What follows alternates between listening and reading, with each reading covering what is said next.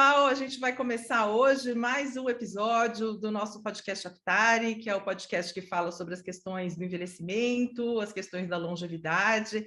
E a gente está com um convidado muito especial que vai falar de um tema que tem é, recebido muita atenção ultimamente, principalmente por causa da pandemia, que é o tema dos cuidadores. É, o nosso convidado hoje é o professor e pesquisador do Laboratório de Educação Profissional na Atenção à Saúde da Escola Politécnica de Saúde Joaquim Venâncio Fiocruz, Daniel Groisman. Professor Daniel, muito obrigada por ter aceitado o nosso convite. Eu que agradeço pela oportunidade de estar aqui. É, professor, eu vou começar lançando uma primeira pergunta que eu acho que a maioria das pessoas tem uma certa curiosidade de saber, quem é o cuidador de idoso médio brasileiro? A gente tem como descrever, olha, é uma mulher, é um homem de tal idade, com é, mais estudo, menos estudo. Quem é esse cuidador médio brasileiro?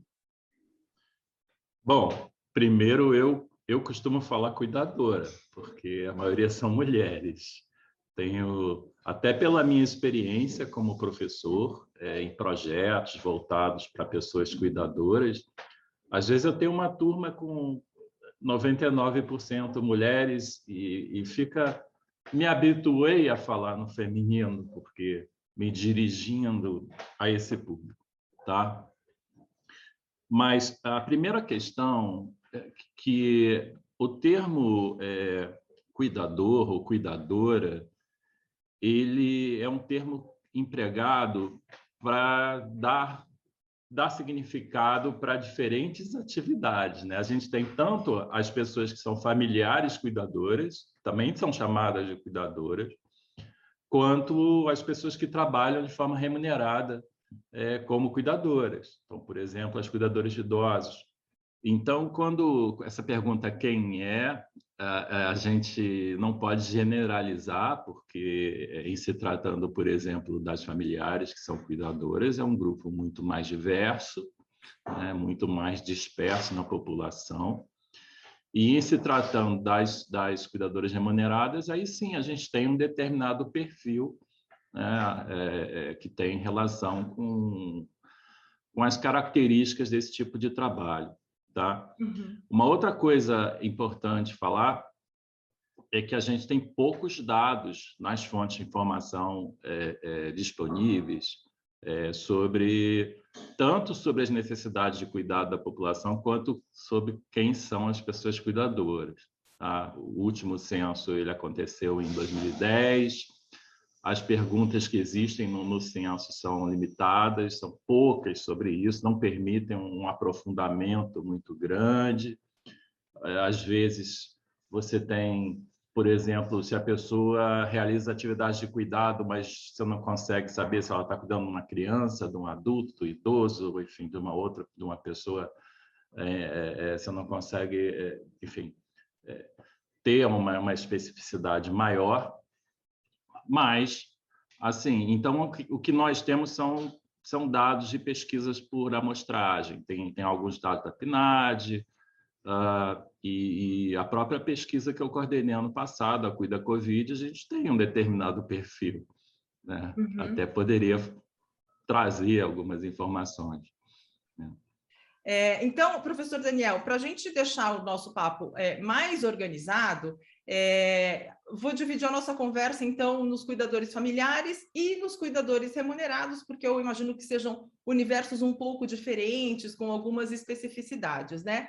Então, para a gente falar dos cuidadores familiares, dá para a gente falar que eles são a maioria dos cuidadores no Brasil, e quais são as principais dificuldades que eles encontram sendo familiares e exercendo esse papel de cuidado de um familiar idoso? Sim, a, a, as informações que a gente tem é que os familiares são a maioria das pessoas cuidadoras no Brasil, é, o que não significa que todos os idosos recebam os cuidados que necessitam porque tem, a gente não pode esquecer que nós temos pessoas idosas que não possuem família, temos pessoas idosas que moram sós e temos também muitas famílias que não têm disponibilidade para realizar esse cuidado. Porque cuidado, cuidar não é uma coisa fácil, não é uma coisa simples. Né? Dependendo da intensidade, pode demandar uma dedicação de muitas horas, pode demandar habilidades e conhecimentos para lidar com as especificidades e necessidades da pessoa é, cuidada. Pode demandar, às vezes, que a pessoa tenha, por exemplo, é, força física para realizar determinadas práticas de cuidado. E se é uma pessoa idosa cuidando de um outro idoso, ela pode não ter né, como, como realizar isso.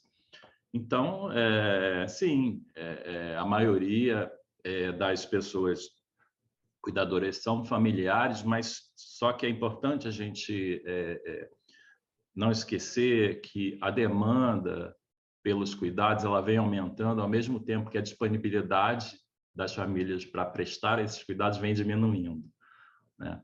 Então, a gente tem aí uma, uma perspectiva bastante preocupante.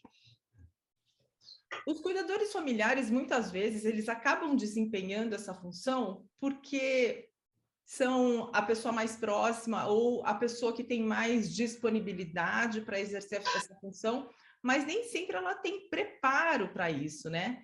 Então, como é que fica essa questão do do preparo dessa pessoa para desempenhar melhor esse cuidado, né? Porque não é simplesmente estar tá lá e dar um remédio, você cuidar exige muitas outras coisas, né? Então, como é que a gente consegue é, pensar em alternativas para preparar melhor esses cuidadores familiares para cuidar de seus idosos? Eu acho que a gente tem que é lutar, vamos dizer assim, para dar visibilidade para essa questão, né? e para que tanto a sociedade quanto o Estado se conscientizem né, que é necessário que as pessoas é, cuidadoras tenham ajuda, acompanhamento, orientações e acesso a informações para realizar essas atividades de cuidado. Porque é, é, é difícil um preparo prévio né? porque às vezes a necessidade de cuidado é súbita. Né? Uma pessoa idosa sofre uma queda, por exemplo, tem uma fratura ou tem um, AVE, e então é, não não necessariamente você pode fazer um preparo prévio, né? Mas é, é, é super importante que essas pessoas tenham diversos apoios. O apoio sócio, a socioemocional é fundamental. É, e, e, e, recebam, enfim, que não fiquem sozinhas. Né? O, que, o que a gente tem visto é que as pessoas estão muito sozinhas, estão, estão isoladas, né? é como se fosse um problema privado de cada família, mas será que é um problema privado? Ou será que o cuidado não é um problema que diz respeito a todos nós?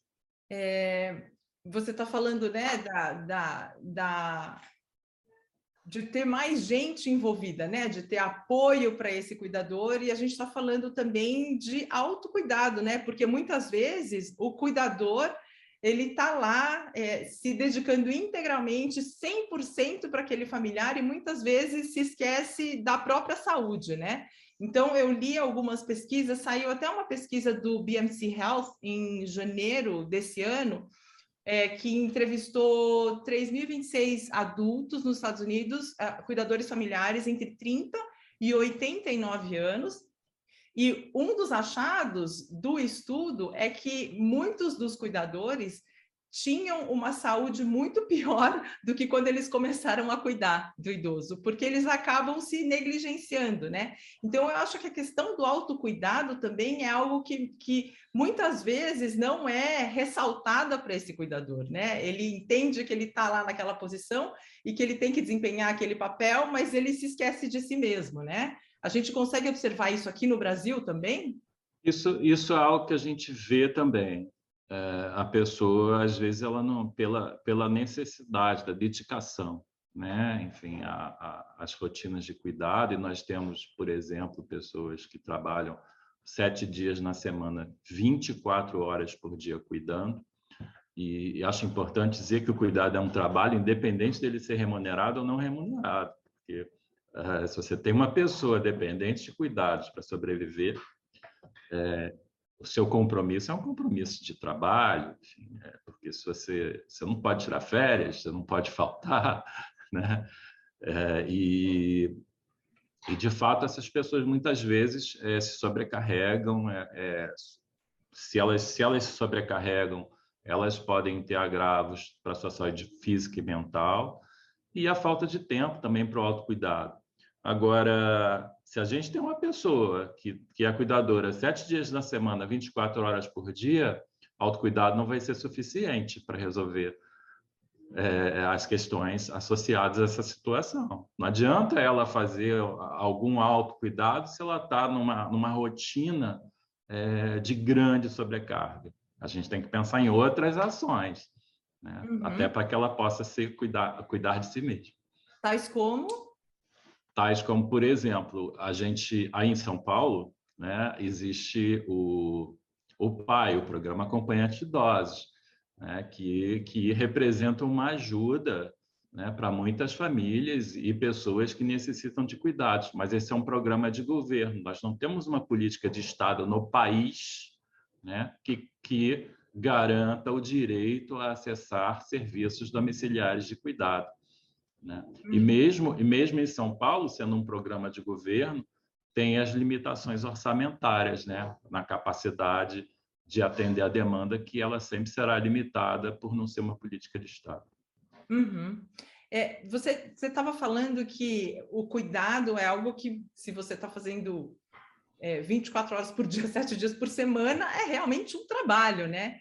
É, e saiu um relatório em 2020 da AARP, da American Association of Retired Persons, sobre cuidadores, e algo que foi bem interessante na comparação entre 2015 e 2020 é que tinha aumentado o número de cuidadores familiares e que uma das razões é que muitos cuidadores familiares entenderam que o que eles são é cuidador familiar. Porque antes eles entendiam só como, ué, eu sou filho e eu cuido, esse é o meu papel de filho. E aí, de repente, eles estão se dando conta de que o que eles fazem é realmente cuidar de um familiar. Isso, essa função tem um nome, né? É, a gente já chegou nessa realização aqui? As pessoas têm consciência hoje mais de que elas são cuidadoras daquele familiar ou elas ainda têm por exemplo, é, na cultura chinesa, né, tem muito do, não, eu não sou cuidador, eu sou filha, essa é a minha obrigação como filha, você não se enxerga como cuidadora, né? Então eu queria ouvir um pouco a sua opinião sobre isso.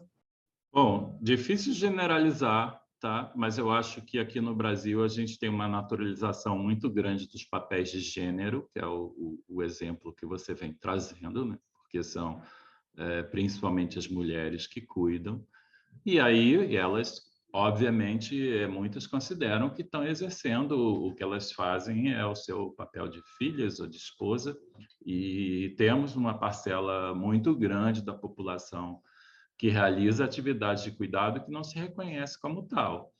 É, eu, eu, concordo com, com, com, essa avaliação. Agora, eu não conheço, eu não tenho dados comparativos é, sobre essa autopercepção de que eu sou uma pessoa cuidadora ou não. Tá? Isso não, não é simples de, de, de, mensurar isso, a gente carece de, de maiores fontes de informação. Uhum, uhum. É, e uma pergunta que me veio, né, pensando nos cuidadores familiares, é que a gente está com mudanças, né? É, nas estruturas familiares, muita gente está optando por não ter filhos, os núcleos familiares estão cada vez menores, né? Como é que vai ser no futuro, por exemplo, para pessoas que não, não constituíram uma família, não têm filhos? É, como, é que, como é que você vislumbra esse futuro aí? A gente vai ter é, cuidadores amigos? Como é que você imagina isso? É, ou a gente vai ter um aumento dos cuidadores profissionais? Como é que você vê isso?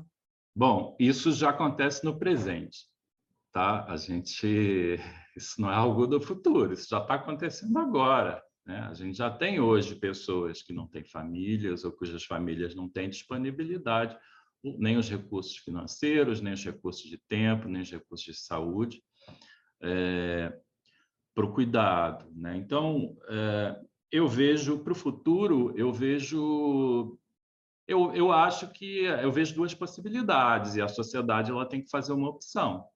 Tá? Se o cuidado for é, mantido como um, um, problema individual, eu vejo um futuro sombrio, tá? no sentido que a gente vai ter muitas pessoas morrendo, abandonadas, né? É, enfim, com, sofrendo negligência nos cuidados.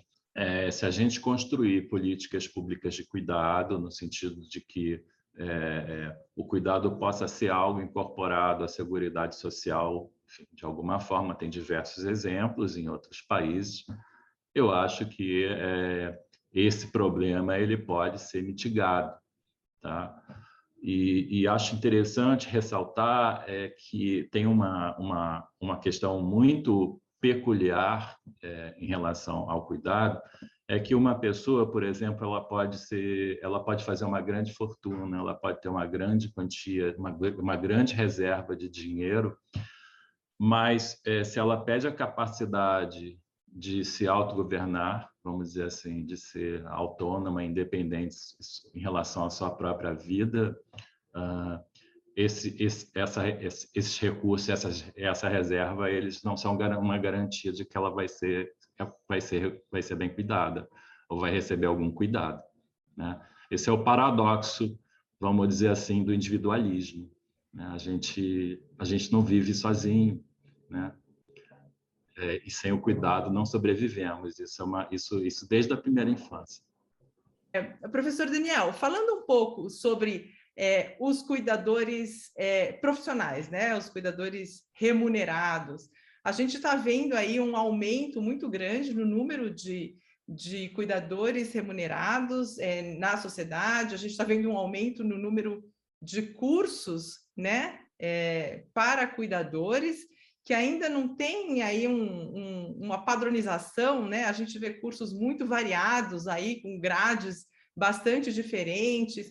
É, como é que você vê o futuro dessa profissão de cuidador, um cuidador remunerado? Puxa, me formei, sou cuidador. Como é que você vê o futuro disso? É, é a, a, gente tem aí um campo vasto para crescer? Como é que é isso? Ah, eu acho que tem um, um aumento é, da demanda, né? A, a, mercantilização dos cuidados é uma expressão da, da crise nos cuidados, né? justamente quando é, você tem um aumento da demanda, uma disponibilidade, uma, uma diminuição da disponibilidade das famílias para o cuidado, então essas, essas, famílias vão procurar uma solução no mercado e, e podem contratar, é, se tiverem como fazê-lo, uma pessoa para trabalhar como cuidadora de idosos. Né? É, então, sim, eu, eu acho que tem uma expansão tá, desse campo. Agora, é, o Brasil ele tem uma tradição de exploração do trabalho doméstico é, muito antiga, que remonta aos tempos da escravidão. Né? E, e, o cuidado de idosos, essa, essa ocupação né, de, de cuidador ou cuidadora de pessoa idosa, ela é, hoje está no âmbito do emprego doméstico, né? Enfim, inclusive pela classificação do próprio do brasileira das ocupações. E as condições de trabalho, às vezes, elas são muito ruins. Né? É, por exemplo, a gente, na pesquisa que realizamos ano passado, né, a gente constatou as condições de trabalho como muito, como, como muito precárias né, das pessoas cuidadoras de idosos. Né? Enfim, o, o, índice de informalidade muito grande, é uma profissão é, realizada em sua maioria por pessoas é, com menor é, de baixa renda, com uma remuneração baixa, né, com, sem os descansos necessários, né? Enfim, quando a gente pega os horários e os dias que essas pessoas trabalham, às vezes também trabalham sem descanso so, e sobrecarregam, e com uma baixa atratividade para gerações mais jovens. Eu acho que Uh, acho que o, o, número de pessoas com, com, menos de 30 anos, por exemplo, era muito pequeno, né? a maioria tinha acima de 40 anos. E por que, que as gerações mais jovens não estão optando por, por, esse, por essa atividade? Né? Porque tem outras alternativas que são mais atrativas. Uhum. Né? Então, para o futuro, eu acho que a gente tem que pensar em melhorar as condições de trabalho dessas pessoas, porque é, porque é desvalorizar a pessoa que cuida é, significa desvalorizar também a pessoa que é a beneficiária ou usuária dos serviços de cuidado. Uma coisa não é inseparável da outra. Uhum, uhum. E, e, e, como você vê a educação desses, desses cuidadores é, profissionais? Né? Eles estão sendo bem preparados, não estão sendo bem preparados? O que, que falta para a gente ter aí uma uniformização do currículo? Como você avalia a educação desses cuidadores profissionais? Bom, existe um movimento, enfim, uma, uma luta, inclusive, desde o final do século XX, importante falar disso, uh, pela, pela transformação da ocupação de cuidador de pessoa idosa numa profissão. Né? Enfim, o que, que significa transformar numa profissão? É, é, é ter uma lei né, fazendo a, a, chamada regulamentação da profissão. Importante mencionar que trabalhar como cuidador ou cuidadora de pessoa idosa é perfeitamente legal no Brasil, é uma ocupação reconhecida né, pelo Ministério da Economia. Mas é, quando você eleva a ocupação à categoria de profissão, você consegue é, vários ganhos. Um deles é a garantia de uma, por exemplo, de uma determinada formação necessária para o exercício dessa atividade profissional, o que não aconteceu ainda no Brasil. Né? Na verdade, quase aconteceu, porque um projeto que ficou 15 anos tramitando no Congresso Nacional foi aprovado em 2019, mas foi vetado é, pela, pelo presidente, pelo governo Bolsonaro. E depois o veto foi mantido pelo, pelo mesmo Congresso que havia aprovado é, esse, esse projeto de lei. Era um, enfim. É, então, esse problema, enfim, das grandes diferenças na formação básica das pessoas que trabalham como cuidadoras de forma remunerada, ele não vai, não vai se resolver sem que a gente consiga é, avançar na direção da regulamentação da profissão. Sem isso, é, não, não, não, conseguiremos, eu acredito, não conseguiremos é, garantir uma, um currículo básico né, é, para todos e todas. É, do, professor Daniel, é, falando ainda dos, dos é, cuidadores é, remunerados, é, você vê também que a maioria dos profissionais remunerados hoje são, são mulheres? São, pelo menos é, na pesquisa que a, que a, gente realizou em 2020, 92% é, das cuidadoras eram mulheres. Né? Então, é uma profissão é, também muito feminizada, né? o que tem, tem relação com as desigualdades de gênero na nossa sociedade, tanto em relação ao, ao cuidado é, realizado de forma não remunerada, o que também é majoritariamente realizado pela, pelas mulheres, quanto também como sendo uma profissão feminina que é mais desvalorizada. É, era, era esse comparativo que eu ia fazer, né? Porque quando a gente fala de uhum. cuidadores familiares, a gente está falando de uma maioria de mulheres, mas muito porque na estrutura familiar a mulher cuida, a mulher que ocupa esse papel, mas quando a gente está falando de uma profissão, eu queria entender se, por ser algo é, mais formalizado, se haveria mais homens também interessados é, nesse, nesse ofício mas as pesquisas mostram que não, que as, as, os cuidadores profissionais também são, na maioria, mulheres.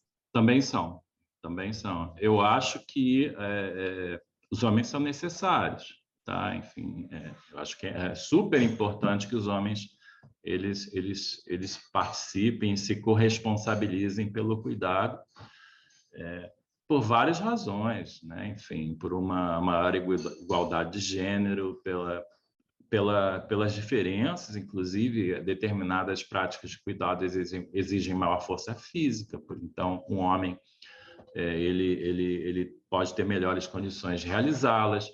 Tem pessoas que preferem ser cuidadas por homens. Né? A gente não pode também esquecer da pessoa idosa. Às vezes ela se dá melhor, né? Enfim, com um homem ou com uma mulher. Então, é, é, muito importante que a gente possa é, ter uma, uma inclusão maior, enfim, dos homens, e, e, os homens eles são muito requisitados por serem poucos, né, eles, o que eu vejo é que eles são, são muito requisitados. Interessante isso. É, professor Daniel, agora eu queria, né, estava aguardando aqui o ouro para o final, mas eu queria que você falasse um pouco da pesquisa Cuida Covid, que vocês realizaram no ano passado, né? É, eu queria que você falasse um pouquinho de como, o que, que motivou essa pesquisa e quais foram os principais achados. É, a, a, pesquisa, na verdade, ela faz parte de um projeto maior, né? Que é o projeto Cuidando de Quem Cuida. Então, eu gostaria que você falasse sobre a pesquisa e depois falasse também sobre esse projeto maior, porque cuidando de quem cuida é algo que a gente tem falado cada vez mais, mas é, de fato ter iniciativas que, que façam isso, né? É, nem sempre a gente vê. Então, eu queria que você falasse desses, dessas duas iniciativas para a gente. Então, é, quando a pandemia ela, ela enfim, chegou no, no, Brasil e a gente, a gente já tinha informações prévias de que a população idosa ela era o principal grupo de risco. E, e a Fiocruz ela, ela fez diversas ações de enfrentamento à pandemia e uma delas é o nosso projeto, o projeto Cuidando de Quem Cuida, enfim, que abarca essa pesquisa. Né? Foi um, foi um, um projeto é, submetido a um edital interno da Fiocruz, de fomento a ações é, de enfrentamento à pandemia, de respostas rápidas, vamos dizer assim. E, e a nossa ideia era, é, primeiro, saber quem eram as pessoas que estavam cuidando do principal grupo de risco na pandemia, os idosos. Né? Então, quem são essas pessoas que estão na linha de frente Uh, porque quando você fala linha de frente, você está é, muitas vezes referindo a emergências de hospitais, enfim, né, serviços de saúde com, com, porta aberta.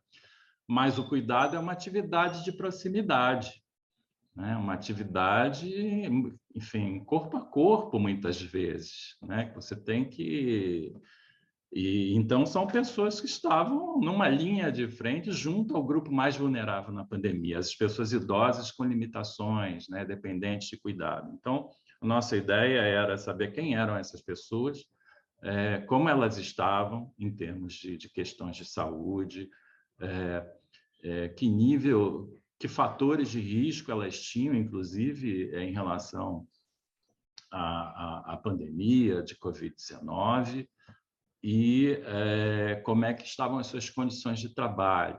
Porque ter as informações é fundamental para que a gente possa planejar ações né, para melhorar as situações das pessoas. Sem os dados, a gente não consegue, a gente não pode fazer um planejamento na base do achômetro, né, do palpite, da opinião. A gente precisa dos dados.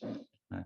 Então, o objetivo principal é, da pesquisa foi esse. Essa pesquisa abrangeu é, tanto familiares, cuidadores, como também pessoas não familiares ou cuidadoras remuneradas. Ah, a gente tratou os dados desses dois grupos de forma separada e temos é, resultados bastante dramáticos e preocupantes. A gente tinha um conjunto de, de, de perguntas na pesquisa é, também para ver os impactos da pandemia né? enfim, sobre a rotina de cuidados, sobretudo, e também sobre a saúde da pessoa. Né? Então, é, é, falando assim dos principais achados, né? então, é, em relação ao perfil sociodemográfico, a maioria das pessoas cuidadoras, mais de 90% são mulheres, né, ou, ou, aquelas que se autodeclararam como cuidadoras, né, e a gente teve uma amostra de quase 5 mil pessoas de todo o Brasil, é, ficamos é, três meses coletando esses dados através de questionários é, de autopreenchimento pela internet. Foi bastante trabalhoso, porque é uma amostra difícil de... É um, é um público-alvo difícil de ser atingido, bastante específico. Né? E foi num, dos períodos de, mais agudos da pandemia também. Né? Então, foi bastante difícil fazer é, é, a coleta desses dados assim, o que eu posso falar é que o, que o retrato que a gente viu, ele não foi bom. Né? Toda pesquisa ela tira uma determinada fotografia e essa fotografia ela foi muito preocupante. Né? É, antes da pandemia, cuidar já era difícil. Com a pandemia, cuidar ficou mais difícil. Que a gente viu foi um aumento da sobrecarga relatado né, por, é, enfim, pela grande maioria é, dos respondentes, né, seja em relação ao tempo necessário para o cuidado da pessoa idosa, quanto ao esforço, ou seja, a intensidade do cuidado realizado é, também na, na, na, rotina diária. Né? Tem pessoas que se mudaram para casas de parentes é, para cuidarem, e e isso, isso aponta, né, enfim, indiretamente também para os efeitos da pandemia sobre a população idosa. Né? Porque por que, que aumentou a sobrecarga das pessoas cuidadoras? É porque essas pessoas elas tiveram, é, é, foram, foram impactadas também pela, pela pandemia é, de diferentes maneiras. Né? A gente é, constatou também que é, muitas cuidadoras, sobretudo as familiares, têm é, alguns problemas de saúde, enfim. É, por exemplo, em relação à saúde mental, né, a gente teve um número muito grande de pessoas que relataram sentimentos de tristeza, de solidão, de ansiedade. É, em relação à saúde física, eu acho que 49%, por exemplo, das familiares cuidadoras disseram que tinham um problema crônico de coluna. Né? E, e, e, o problema crônico de coluna é, é, é, é uma doença que ela pode ser incapacitante.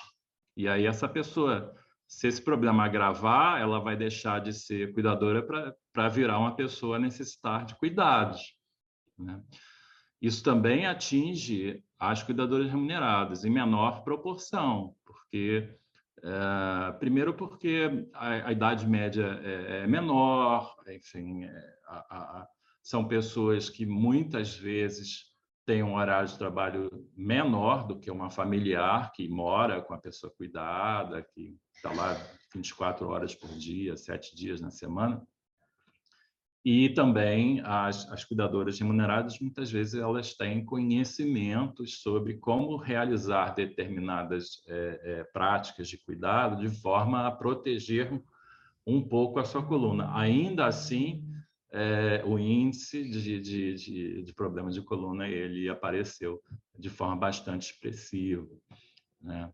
A gente viu também, é um, um dos resultados da pesquisa, é que mesmo entre a, as cuidadoras remuneradas, é, tinham casos de, de cuidadoras trabalhando sete dias na semana, 24 horas por dia. E, o que é um dado bastante preocupante, porque é uma situação completamente inadequada. Né? aí tem assim algumas hipóteses para explicar isso. Né? A gente a gente vive um, um, um, primeiro o desemprego aumentou, então as pessoas precisam muito do trabalho, uh, tinham famílias ou instituições que que preferiam, enfim, que tinham receio que se a pessoa fosse para sua casa ela se contaminasse, então mantiveram essas cuidadoras uma espécie de quarentena, mas essas pessoas têm também as suas famílias, né? enfim, elas não podem ficar indefinidamente né? Um plano, não, não é possível uma pessoa fazer um plantão de 240 horas, por exemplo, 10 dias seguidos. Né? E uma outra, uma outra possível explicação são pessoas que têm mais de um trabalho, tá? Enfim, então ela, ela, ela, ela sai de um plantão e emenda com outro, mas é, o que reflete a baixa remuneração uh, desse tipo de, de ocupação e também o impacto na renda, na, na renda familiar é, na pandemia. Às vezes a renda familiar daquela pessoa é, reduziu, o marido ficou desempregado, ela tem que trabalhar mais.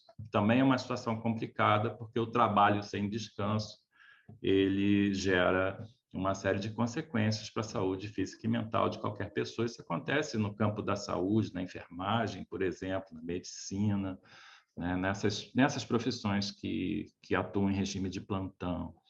Tá? Uma outra coisa que apareceu é, na pesquisa é que a sobreposição é, da responsabilidade com as tarefas relacionadas ao cuidado com a casa, junto com o trabalho com as pessoas, com, com o trabalho de cuidado com as pessoas.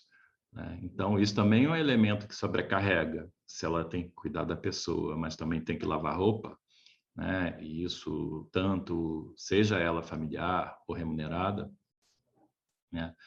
Uh, isso, isso é algo que, que aumenta a, a sobrecarga, né? porque dependendo é, do, da pessoa que é cuidada, essa pessoa tem que ter uma atenção o tempo todo. Né?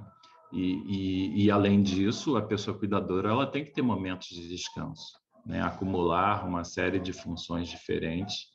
Isso também é algo muito complicado. Vocês fizeram todos esses achados, né? E o retrato não é assim muito otimista. É, a gente viu que a, a situação era muito preocupante e, e foram sugeridas ah, possíveis soluções, vocês chegaram a, a, a elencar possíveis medidas que pudessem ah, amenizar esse quadro? Como é que vocês seguiram com essa pesquisa? Os dados da pesquisa, eles, eles, eles mostram uma determinada realidade e, e claro, cabe né, à gestão pública elaborar né, as medidas, enfim, é, as políticas necessárias para é, tanto cuidar de quem cuida quanto é, pensar na situação das pessoas idosas no contexto pós-pandemia.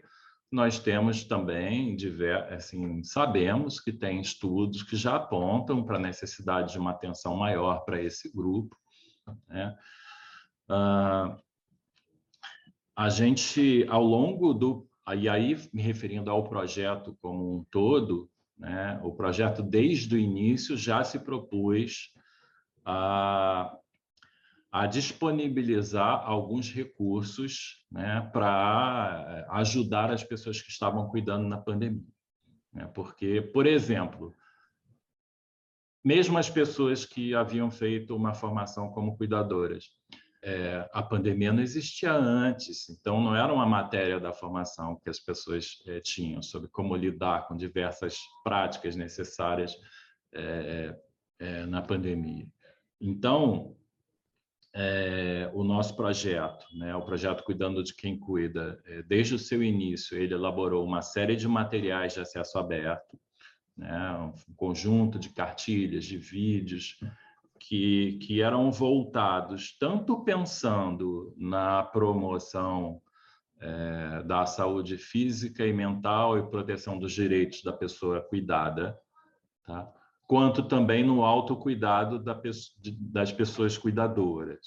Tá? Então, a gente desenvolveu uma série de materiais, colocamos em acesso aberto, fizemos a maior divulgação uh, que a gente pôde. E realizamos também um curso é, é, através do ensino remoto emergencial para pessoas cuidadoras. É, com base nesses materiais, fizemos sete turmas, é, foi o máximo que o nosso projeto comportava, deu bastante trabalho e foi bastante interessante porque é, foi uma mistura de um curso com um grupo de apoio tá? e puderam participar também familiares, entendendo que o critério, no caso, né, enfim, para a pessoa participar era estar cuidando é, no momento da inscrição para o curso. Né? Foi bastante, é, bastante intenso e, e, e muito comovente né, participar desse trabalho, porque eram pessoas que estavam em situações, vivendo situações muito difíceis. Uhum, uhum. É, e o, o, o, cuidando de quem cuida, ele continua? Vai haver novas iniciativas, novos materiais, novas pesquisas? Ou ele já concluiu? Como é que, como é, que é o, futuro aí do projeto? Bom, projetos vinculados a editais, eles têm início, meio e fim. Esse é um projeto que termina no final desse ano é, o que não significa que as nossas iniciativas, é, que a gente não tenha pensado em outras coisas. Eu estou coordenando um outro projeto nesse momento que se iniciou agora há alguns meses e, e que visa pensar em ações é, através de estratégias formativas né, para o cuidado de idosos no, no pós-pandemia, e uma das ações desse, desse projeto novo que eu estou que eu estou me referindo, que não se chama Cuidando de Quem Cuida, ele tem um outro nome, é um, fazer a formação é, de formadores de cuidadores. Né? na perspectiva de que essa pessoa depois ela possa é, multiplicar os conhecimentos recebidos e aplicá-los em diferentes contextos, né? seja através de um curso ou num grupo de apoio, em, em, oficinas é, para pessoas cuidadoras, enfim. A pessoa vai receber um referencial, esse projeto está em curso, a gente está, é, nesse momento, realizando ações voltadas para é, alguns estados do Norte e Nordeste e no ano que vem vamos estar fazendo é, algumas ações para o Sudeste. Muito interessante, muito interessante, professor. É, eu gostaria de fazer uma pergunta pessoal. É, por que o seu interesse nessa área de pesquisa? É, a gente sempre vai para uma área que tem mais afinidade ou com a qual a gente tem alguma experiência, talvez pessoal. É o seu caso? É, não é? Você realmente se enveredou por isso porque tinha um interesse por esse tema mesmo? Como é que como é que foi a sua incursão é, nessa área? Desde que eu me formei, Uh, em meados da década de 90, eu me interessei pela área do envelhecimento, que era um tema ainda muito pouco discutido naquela época. E quando você, é, eu, minha graduação foi em psicologia, quando você se forma, você meio que tem que tomar uma decisão de para que lado você vai, o que, que você vai fazer, enfim, como você vai se especializar. E eu, naquela época, é, tomei essa decisão e, e, e muitas pessoas é, que escolhem trabalhar na área é, enfim, na área gerontológica, dizem que os avós têm uma, uma importância nisso, e no meu caso foi, foi o meu. Eu poderia dizer que também teve uma influência grande. Tá? Uh, em relação ao tema específico dos cuidados, uh, eu. Então, eu, eu assumi a coordenação é, de um projeto para a formação de cuidadores de pessoa idosa em 2008, né, na Fiocruz. Embora eu trabalhasse na área de envelhecimento já há, bastante tempo, é, eu tinha contato com pessoas cuidadoras de, de, diferentes formas, mas não era um tema que eu estivesse estudando especificamente. Mas quando eu me deparei com a complexidade do assunto, né, isso envolvia diversas questões, né, a própria a inexistência, vamos dizer assim, das cuidadoras no Sistema Único de Saúde, as situações de discriminação e preconceito que as alunas relatavam, as dificuldades para regulamentar a profissão. Uh, eu decidi entender melhor essa, essa questão e essa problemática. Isso foi uma necessidade. Eu precisava entender o que estava acontecendo, porque para mim era tão óbvio que a gente precisava formar cuidadores e, e que precisava valorizar, né, enfim, essa atividade, mas é, não era óbvio para outras pessoas. Né? Então, isso motivou que eu, que eu fosse pesquisar esse assunto, eu fiz é, mais de uma pesquisa sobre isso, participei de mais de uma pesquisa sobre isso, e isso me levou também à literatura que discute gênero e cuidado, que é, enfim, que tem, tem as suas raízes, né, enfim, no, no, nas pesquisas é, das autoras feministas e que, que são a literatura científica e acadêmica que me parecem mais adequadas né, para tratar desse assunto. Né? Os textos que eu tinha acesso, que eram os textos mais tradicionais da área da gerontologia, eles me pareciam insuficientes eles mostravam uma situação, falavam na sobrecarga, né, enfim, né, é, das pessoas cuidadoras, tratavam as cuidadoras como uma espécie de paciente, mas eles não traziam uma, uma explicação para essa situação dessas pessoas é, serem invisibilizadas, por exemplo, na sociedade. Né? Ou, ou, pelo fato de ser uma atividade feminilizada, ou, enfim, tem uma série de. ou pelo fato do, do cuidado é, familiar não ser considerado um trabalho, né? oficialmente falando. Né? Enfim, no sentido, a gente tem pessoas que param de trabalhar de forma remunerada para cuidar de um parente. Isso não é reconhecido, não é contabilizado. Ela não, não recebe nenhum, não, não conta para sua aposentadoria, não, não é, ela não, não tem como receber um auxílio financeiro se ela é, é, abandonou uma fonte de renda né, para cuidar de um parente. Isso não é reconhecido. Então, enfim, os estudos que, que se debruçam sobre isso são esses estudos é, ao que eu me refiro, que são necessários para o entendimento dessa problemática. Você tem alguma experiência pessoal de cuidado?